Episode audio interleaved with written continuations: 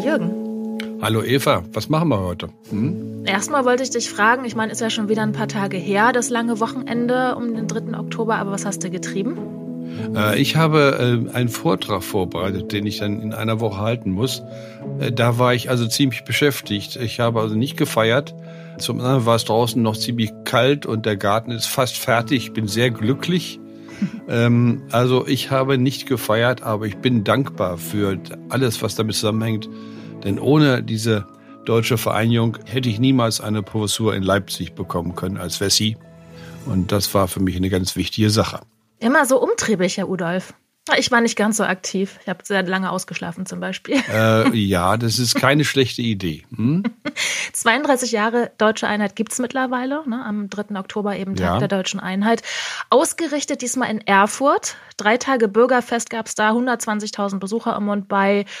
Und der Slogan hieß Zusammen wachsen, auseinandergeschrieben. Also wir wachsen zusammen und wir wachsen zusammen. Und ja, also einiges an, an Festivitäten. Steinmeier hat sich ins Goldene Buch der Stadt eingetragen. Es gab so Pop-up-Bühnen. Alle 16 Bundesländer haben da Musiker geschickt. Da gab es dann alles zu hören von Swing, Jazz, Folklore. Alphörner habe ich gesehen aus Bayern. Also oh, ganz gut, schönes. Ja. Mhm. Meine Nichte hat ein buntes Gesicht. Also ich habe Familie in Erfurt. Die waren da auch unterwegs, hatten es schön, gab es Kinderschminken. genau, und all das wollen wir mal zum Anlass nehmen, uns anzuschauen, woher Erfurt seinen Namen hat. Frage, gibt es in Erfurt, du kennst dich ein bisschen aus, einen Fluss? Die Gera. Sehr gut. Wieso heißt denn das die Gera, aber der Ort Erfurt? Warum heißt denn dann nicht Gerafurt? Weil die, was weiß ich, das haben wir, glaube ich, sogar schon mal besprochen. Aha. Ach ja, wir haben schon mal, aber es kommt nicht. So Nein. Hm. Äh. Gut, ich helfe, weil, das ist jetzt die, die These, weil vielleicht dieser Fluss dort anders hieß. Und das ist so die Grundlage der Deutung, die man inzwischen fast überall lesen kann. Aber bevor man damit anfängt, sollte man sich die alten Formen von Erfurt mal ansehen. Das wird nämlich ziemlich spannend. Es geht los sehr früh 742. Das ist sehr früh für ein Ortsnamen, für einen Ortsnamenbeleg, Eva, sehr früh. 742 in loco qui dominatur Erfesfurt heißt da der Ort. Äh, kann man, glaube ich, verstehen, dass daraus dann vielleicht mal ein Erfurt wird. Ich glaube, das ist verständlich, ne, oder? Hm? Mhm. Und äh, dieses Erfesfurt, das wechselt ein bisschen. Es ist zu finden als Erfesfurt im Lauf der Geschichte, aber es erscheint auch als Erpesfurt. Und äh, jetzt können wir das schon mal festhalten. Der erste, zweite Teil enthält offensichtlich das Wort für die Furt. Eine Furt, ja, kann eigentlich nur die Gera sein. Ähm, Frage, warum hieß oder warum heißt der Ort nicht Gerafurt oder Gerfurt? Das wäre ja vielleicht eine Möglichkeit. Ja, und jetzt kommt die Annahme, dass der Fluss an der Stelle, da wo Erfurt liegt, ursprünglich nicht ähm, Gera hieß, ja, sondern wie. Ja, das ist die große Frage. Wir nehmen die alte Form Erfes oder Erpes. Und man glaubt, dass da drin ein Flussname steckt, eine Erfessa oder eine Erpessa. Das wagt man deshalb, weil wir auch sonst äh, Flussnamen haben, die gerne ein S haben, so als Bildungselement, als Suffix nennen wir das. Und wenn wir das machen, dann können wir vielleicht verbinden mit anderen Flussnamen. Es gibt nämlich eine Erfa bei Gotha, schon ganz gut. Es gibt auch äh, eine Erfa, ein Nebenfluss des Mains bei Miltenberg. Und äh, es gibt auch sonst noch ab und zu Hinweise auf ein Bestandteil in Namen. Und äh, was ist das? Und man kann das finden im Althochdeutschen. Und zwar steht dort Althochdeutsch, also vielleicht vor 1200 Jahren, Erpf, dunkelfarben, bräunlich, schwärzlich. Ich wollte gerade fragen, auf welcher Sprache Erpessa oder so, vielleicht sowas wie Wasser fließen um die Kurve, mm. nass. ah, okay, es ist eine Farbe. Ja, bedeutet. ja, und das gibt also Althochdeutsch und es gibt entsprechend im Altenglischen und im Altnordischen. Kann man nachlesen. Und jetzt kommt die Kombination dass man sagt, okay, ich habe dieses Farbwort in dem Flussnamen natürlich drin. Kann man natürlich verstehen, ne? Dunkle Farbe, Fluss, Akzeptierst du das, ja? Mhm. mhm. Als kritischer Mensch. Und äh, jetzt die Frage, aber wie Erbf und dann Erbfässer oder was? Ja, und dann sagt man, aha, ich habe einen Flussnamen dort gehabt. Die Gera hieß an der Stelle, wir nennen das einen Teilabschnittsnamen, das haben wir schon mal gehabt, glaube ich. An der Stelle hieß sie Erpessa oder Erfessa. Und kann man übersetzen etwa als die Dunkle. Ne? Hm. Und dann hast du, glaube ich, eine passable Erklärung für die Gera, für den Namen der Gera an der Stelle, die dann also Erfessa oder Erpessa hieß. Diese Teilabschnittsnamen, da finde ich, ist das schönste Beispiel. Wir haben es sicher schon mal erwähnt, ich sage es nochmal jetzt. Das schönste Beispiel, gut verständlich, ist Osnabrück. Osnabrück liegt nämlich an der Hase. Hm? Und müsste eigentlich jetzt, wenn man das so versteht, Hasenbrück heißen. Das wäre okay, ne? Heißt aber nicht, heißt Osnabrück. Und auch da schließt man darauf, dass dann äh, der Fluss, die Hase, an der Stelle mal anders geheißen hat. Hier geht man auf einen Flussnamen Osna oder so zurück. Und ich glaube, da kann man es noch sehr gut, noch vielleicht Tick besser verstehen als bei Erfurt, dass hier ein alter Flussname offensichtlich in einem Teil anders benannt wurde ursprünglich und dass sich dann erst der heutige Name allmählich von einer anderen Stelle des Flusses durchsetzt. Das ist ein Prozess, der kann ein paar Jahrhunderte dauern. Und um das da noch abzuschließen, die Menschen, die an der Mündung gewohnt haben des Flusses, denen war piep egal, was die Menschen zu dem Fluss gesagt haben, dort wo die Quelle war. Ne? Das hat hm. sie gar nicht interessiert. Jeder hat den Fluss, das Gewässer so benannt, wie er es für richtig gut oder wie auch immer hielt. Das wäre also die Erklärung für Erfurt. Kannst du dem folgen? Kann ich. Wie lange hat denn mhm. Erfurt, wie heißt, wie lange heißt Erfurt schon Erfurt? Erfurt heißt, ich hatte es gesagt, 742. Mhm. Damit haben wir 1200 Jahre mit einer etwas anderen Form dann, Erfesfurt, ne? Mhm. Äh, aber dass das zu Erfurt wird im Laufe der Jahrhunderte, kann man, glaube ich, gut verstehen. Das siehst du dann auch an den Belegen, die dann später kommen. Ja, 1200 Jahre ist der Ort also mit Sicherheit alt. Und natürlich müssen wir uns darüber klar sein, dass der Ort noch viel älter war. Denn so ein Ort, der entsteht ja nicht und wird gleich in Urkunden genannt. Wir brauchen immer schriftliche Urkunden. Sondern das kann Jahrhunderte später passieren, ne? dass er erst aus irgendeinem Grund dann erwähnt wird. Und der hieß früher sicher auch schon so. Können wir nicht beweisen, aber wir können es mit einiger Wahrscheinlichkeit annehmen. Ja, seit wir uns das letzte Mal gehört haben, äh, wurden ja einige Nobelpreise vergeben. Und heute geht es bei uns auch um einen Nobelpreisträger. Fritz Haber, er hat 1918 den Nobelpreis für Chemie erhalten. Seine Geschichte ist allerdings eine, der, wenn man so will, ja, eine große Tragik innewohnt. Er spielt eine große Rolle zwischen Leben und Tod, also er ist sowohl Segen als auch Fluch für Millionen von Menschen im Endeffekt. Fritz Haber hat zusammen mit Karl Bosch ein Verfahren entwickelt, das die Massenproduktion von Stickstoffdünger ermöglicht hat und damit noch bis heute sicherstellt, dass ja so viele Menschen auf der Erde auf einmal ernährt werden können. Und dafür hat er auch den Nobelpreis erhalten. Aber im Ersten Weltkrieg hat er dann eine ganz andere Rolle gespielt. Aber hat seine Arbeit, ein Verfahren zur Ammoniaksynthese der obersten Heeresleitung zur Verfügung gestellt und dann auch für das Kriegsministerium gearbeitet und zwar an der Entwicklung von Gaskampfstoffen.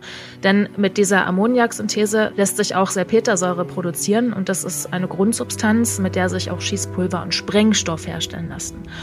Und als sich dann in den ersten Kriegsmonaten Salpetermangel abzeichnet, organisiert Fritz Haber den Nachschub und darüber hinaus entwickelt er auch Gaskampfstoffe das Giftgas dann auch an der Front eingesetzt wird, das hat er wohl selbst angeregt und das war auch damals schon völkerrechtswidrig. Am 22. April 1915 hat er selbst den ersten deutschen Chlorgasangriff in Ypern in Belgien selbst überwacht und damals haben die Deutschen damit 1200 gegnerische Soldaten getötet. Übrigens, zwei Wochen später hat sich Fritz Habers Frau Clara, ebenfalls Chemikerin, umgebracht. Die hat übrigens auch einen interessanten Mädchennamen getragen, immer war. Sie soll angeblich eine überzeugte Pazifistin gewesen sein und es gibt die Theorie, dass ihr Suizid ein Protest war gegen die zentrale Rolle ihres Mannes im Gaskrieg. Es ist allerdings umstritten. Haber jedenfalls wird nach Ende des Krieges von den Siegermächten Kriegsverbrecher genannt und sie klagen ihn aber nicht an damals. Heute wird Haber auch Vater des Gaskriegs genannt. Allerdings endet seine Rolle nicht im Ersten Weltkrieg. 1922 dann wird unter Habers Leitung ein Biozid entwickelt, also ein Mittel zur Schädlingsbekämpfung. Das wird damals auf Schiffen verwendet zum Beispiel oder in Getreidemühlen oder auch in Kühlhäusern, also überall da, wo Lebensmittel verarbeitet oder gelagert werden. Und man hat es auch benutzt, um Bekleidung zu entlausen. Dann 1933 übernehmen, wie wir alle wissen, die Nationalsozialisten die politische Macht in Deutschland und Haber verlässt das Land, denn er hat jüdische Eltern. Dann Anfang 1934 stirbt er in der Schweiz, er ist schwer krank. Und das, was jetzt kommt, erlebt er also nicht mehr. Denn das Biozid, das er entwickelt hat, das ist das Gas, das in Auschwitz-Birkenau in die Duschräume eingeleitet wurde, also als Waffe bei einem Massenmord. Und zwar ist das Zyklon B.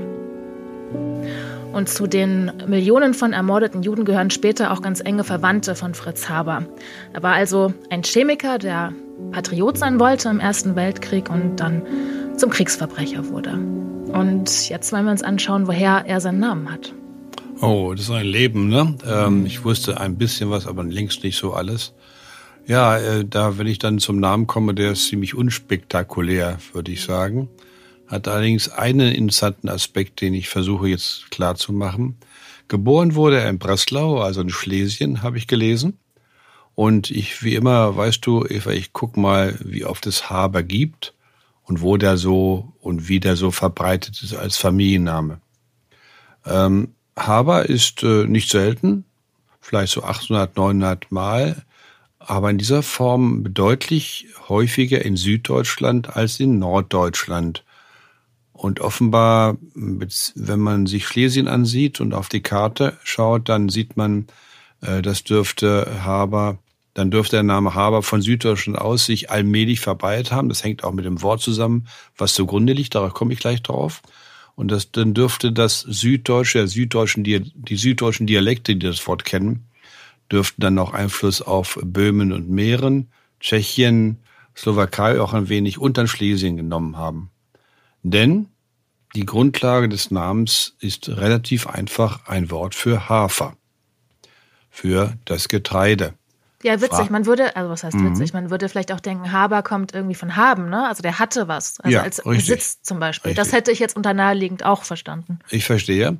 Ähm, aber das R wird dann schwierig haben, Haber. Äh, so, so einfach das klingen mag, Eva, aber von der Struktur des Namens her und von dem Wort, was zugrunde liegen soll mit haben, da kriegst du nicht so einfach eine Verbindung. Das ist mit dem Haferwort viel, viel besser. Aber dazu muss man Folgendes wissen. Unser Wort Hafer, was wir nun alle kennen, ist ein niederdeutsches, ein plattdeutsches Wort. Hättest du das gedacht? Obwohl er aus äh, Breslau kommt und äh, Haber am Süden verbreitet ist. Langsam. Ich habe gesagt, das Wort Hafer ist ein niederdeutsches Wort. Ich so. habe nicht gesagt, das Wort Haber ist ein niederdeutsches Wort, denn das Wort Haber ist die alte hochdeutsche Form vom Haferwort. Mhm. Ursprünglich war, hatten wir also eine Trennung in Deutschland, in den deutschen Dialekten. Im Norden, Niederdeutsch, sagte man Hafer und im Süden sagte man Haber. Und deswegen haben wir auch die allermeisten Familiennamen in Süddeutschland. Ähm, was ist dann passiert? Allmählich hat sich dann, und zwar erst relativ spät, erst in den letzten Jahrhunderten, ist dann das niederdeutsche Wort Hafer in das Hochdeutsche eingedrungen und hat das hochdeutsche Wort Haber verdrängt. Kannst du dir das vorstellen? Seltsam, ne? Oder? Hm, hm? Ja. Ja, es passiert, sowas passiert. Ähm, es gibt, natürlich ist viel häufiger ein hochdeutsches Wort ins Niederdeutsche eingedrungen. Aber es gibt immer auch den umgekehrten Weg. Warum auch immer. Die Begründung, warum das passiert, können wir echt kaum geben. Wir können das beobachten ja, wir können es beobachten, aber eigentlich nicht so richtig ganz verstehen. Wie dem auch sei. Haber ist also die süddeutsche und eigentlich ursprünglich hochdeutsche Form des Wortes Hafer. Warum eine Hafer genannt wird als äh, Person, ist, glaube ich, nicht so schwer verständlich. Ähm, Bauer, Landmann, der vor allen Dingen Hafer angebaut hat, warum auch immer. Ähm, und dann wird er so genannt, weil er ständig eben mit diesem Getreide zu tun hat. Das haben wow. wir auch. Ne? Das das, wir. Ich will ja gar nichts sagen, aber das passt schon. Ich meine, der hat einen ja? Stickstoffdünger entwickelt, der natürlich auch zur Düngung in der Landwirtschaft. Oh ja, okay. Wenn du jetzt diese Brücke schlägst, ja, durchaus. Da Klar ist, ist das alles, dran. Nomen ist Omen oder eben auch nicht, aber interessant, ja, wie das manchmal ja. irgendwie zu passen scheint. Ja, ja, richtig. Das, äh, ja, es ist äh, vielleicht, ja, ist schon interessant, ja. Mhm. Ähm, ja, solche, solche Wörter, die also aus dem Niederdeutsch ins Hochdeutsch kommen, haben wir äh, einige, nicht allzu viele, aber eins fällt mir noch ein, äh, was auch äh, kaum verständlich ist auf den ersten Blick, das ist das Wort für den Süden, für die Himmelsrichtung. Mhm. Süden, Süd, ist die ursprünglich niederdeutsche Form. Hast du auch in Suderburg und in verschiedenen anderen. Äh, Süderbrarup. Äh, ja, ja. Und äh, das ursprünglich hochdeutsche Wort kennen wir aus Sonthofen. Sond Sund. Das ist das ursprünglich hochdeutsche Wort. Findest du heute praktisch nur noch in Ortsnamen, ne? so als mhm. Rest. Und das niederdeutsche Wort Sud verdrängt das hochdeutsche Wort Sund. Warum, wieso, weshalb? Das wissen wir nicht ganz genau. Wir können es nur beobachten eigentlich. Insofern also, obwohl Haber kein allzu schwieriger äh, Familienname ist, äh, doch eine Geschichte, die mit der deutschen Sprache viel zu tun hat. Mit der Trennung Hochdeutsch-Niederdeutsch und mit dem gegenseitigen Eindringen eines Wortes in den anderen Dialektbereich. Also zum Schluss haben wir noch eine kleine Geschichte, die äh, zuletzt vor anderthalb Wochen oder so durch die Medien ging. Ähm, ganz amüsant auf irgendeine Art.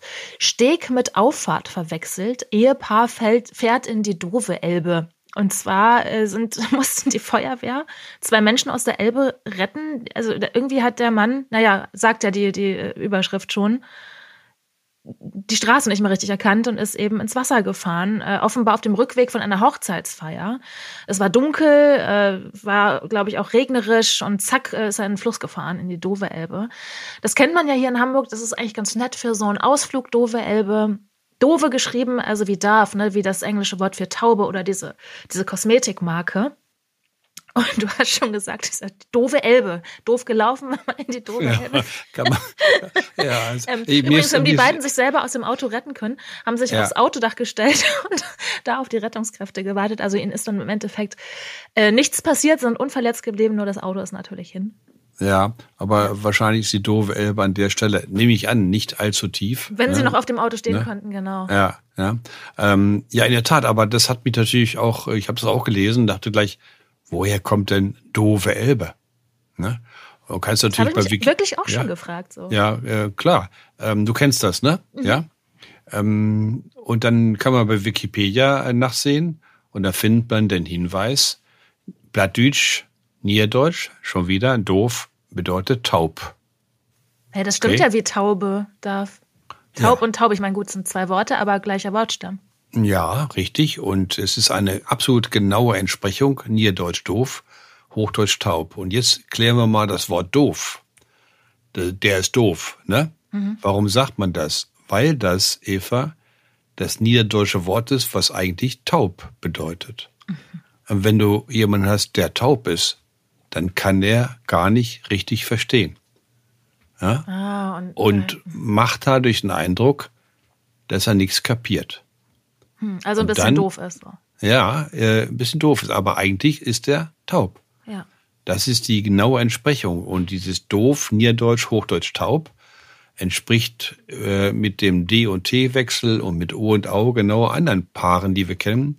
Im Plattdeutschen sagst du eigentlich Tochter, auch Englisch Daughter aber Deutsch sagst du Tochter, Hochdeutsch. Und du sagst, hast du glaube ich schon gesagt, Niederdeutsch Duwe, das ist die Taube. Ne? Und du sagst im Niederdeutschen Danne, das ist die Tanne im Hochdeutschen. Deshalb auch Dannenberg. Diesen Ortsnamen kannst du jetzt allein klären, ne? Oder? Hm? Warte, könnte es Laubbaumberg heißen? Nein, alles klar, Tannenberg. Nein, nein, äh, das, ich denke schon, dass die Tanne zugrunde, aber wir gehen noch weiter und gucken auf das O in doof und das Au hm. in Hochdeutsch. Auch dort haben wir schöne Entsprechungen, nämlich Plattdeutsch sagst du Boom und Hochdeutsch sagst du Baum. Hm. Und Plattdeutsch sagst du auch der Berliner Laufen und Hochdeutsch sagst du Laufen. Richtig? Hm. Ja? Ja. Da hast Oder du genau die Entsprechungsregeln, die man braucht für Verhältnis Hochdeutsch-Niederdeutsch, hat mit der deutschen Lautverschiebung zu tun und so weiter. Will ich nicht näher erläutern. Aber eins ist klar, wir haben also im Grunde das Wort für taub da. Frage, warum heißt die doofe Elbe doofe Elbe? Ist die taub? Vielleicht ist sie so still? Nein, sie hat keinen Abfluss. Ah, wir sind Kopfbahnhof, nur halt. Ja, wieder ein Kopfbahnhof. Das ja. ist der tiefere Sinn der Geschichte. Taub heißt also ohne Abfluss. Ein Totarm, ne? Mm. Ein Seitenarm. Und das gibt es im Elbegebiet mehrfach. Ich habe ja ein Büchlein geschrieben über das Elbegebiet, die Flussnamen dort. Und ich habe da mal reingeguckt, da habe ich gefunden, es gibt noch folgende weitere Namen mit Doof. Dovenmühlen, am Dovenpütten, Dovenau, Dovendieksbeek, Dovenfleet und Dove Oster. Oster ist ein Nebenfluss der Elbe, ne? Hm? Hm. Ja, hast du überall dieses Doof. Und wenn du jetzt dran denkst, aha, haben wir was gelernt, das heißt äh, ohne Abfluss, dann kriegen wir, glaube ich, eine vernünftige Lösung für die doofe Elbe, die gar nicht doof ist, sondern die hat nur keinen Abfluss. Aber doof gelaufen okay. für das Ehepaar. Auch wenn er an ja, der Stelle vielleicht nicht taub war, sondern eher ein bisschen blind Ja, da musste die liebe Eva natürlich gleich wieder auf das arme Ehepaar abgeben. was naja, gut, wer den Schaden hat, braucht für den Spott nicht zu sorgen. Oh, das ist aber ein uralter Spruch, der sehr schön ist, ich weiß, ja.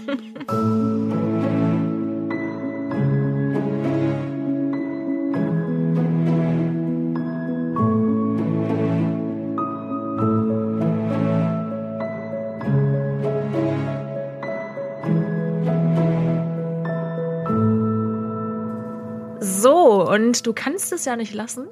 Über einen Fußballer willst du auch noch reden, habe ich Nein, gesagt. richtig. Ich kann es nicht lassen. Hm, weil das ein neuer, großer. Ein großes Stern, Talent. Ja, ein großer neuer Star der deutschen, des deutschen Fußballs ist, kann man wirklich so sagen. Ähm, er spielt ja auch schon eine entscheidende Rolle in der deutschen Nationalmannschaft, ging ziemlich flott mit 19 Jahren. Jamal Musiala. Als ich diesen Namen zum ersten Mal hörte, ich glaube vor etwa zwei Jahren schon, habe ich gedacht, den kriegst du nie, nie, den kriegst du nie raus, noch raus, Eva. Den kriegst du nie raus, weil ich las, der Vater kam aus Nigeria.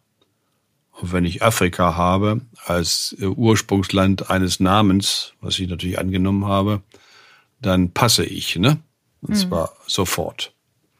Aber siehe da, vor kurzem habe ich mir ja, nee, vor kurzem habe ich mir das nochmal angesehen und mal nachgesehen und da äh, habe ich dann gesagt, was bist du blöd, dass er nicht aufgepasst hat. Denn für mich, wenn ich den Namen so höre, völlig unbefangen jetzt, dann klingt er für mich polnisch. Hm? Mhm. Und dann habe ich gedacht, kann ja nicht sein, ne? Also, soweit ich weiß, ist in Nigeria nicht, nie polnisch gesprochen worden, ne? Das wird also schwierig. Aber siehe da, genauer prüfen, Udolf, ja? Nicht auf die, den ersten Eindruck verlassen, denn er trägt den Namen seiner Mutter. Okay. Und die hieß und heißt Caroline Musiala. Guck an. Und deren Familie kommt aus Polen. Also und schon ist mein, es wieder dein Beritt.